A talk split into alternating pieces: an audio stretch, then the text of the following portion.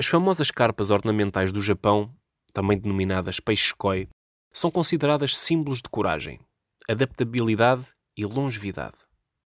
Um peixe-koi pode ter uma expectativa de vida entre os 50 e os 70 anos, e o seu tamanho pode variar muito, dependendo do contexto onde vive. Tal como refere o texto de Paulo Coelho. A carpa japonesa tem a capacidade natural de crescer de acordo com o tamanho do seu ambiente. Da mesma maneira, as pessoas têm a tendência de crescer de acordo com o ambiente que as cerca. Só que neste caso, não estamos a falar de características físicas, mas de desenvolvimento emocional, espiritual e intelectual. Muitas lendas e histórias falam destas carpas como símbolos de coragem e persistência.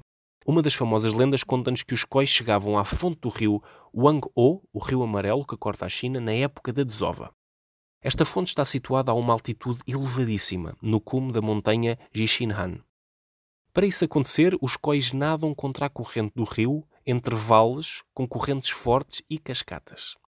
A lenda diz que a carpa que conseguisse vencer todas estas dificuldades e se chegasse ao topo da montanha, tornava-se um dragão.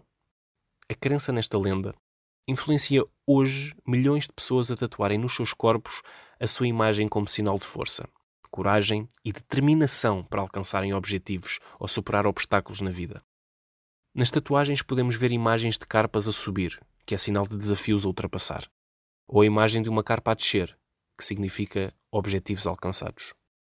Paulo Coelho termina o seu texto dizendo: Enquanto a carpa é obrigada para o seu próprio bem a aceitar os limites do seu mundo, nós estamos livres para estabelecer as fronteiras dos nossos sonhos se somos um peixe maior do que o tanque em que fomos criados, ao invés de nos adaptarmos a ele, devíamos procurar o oceano.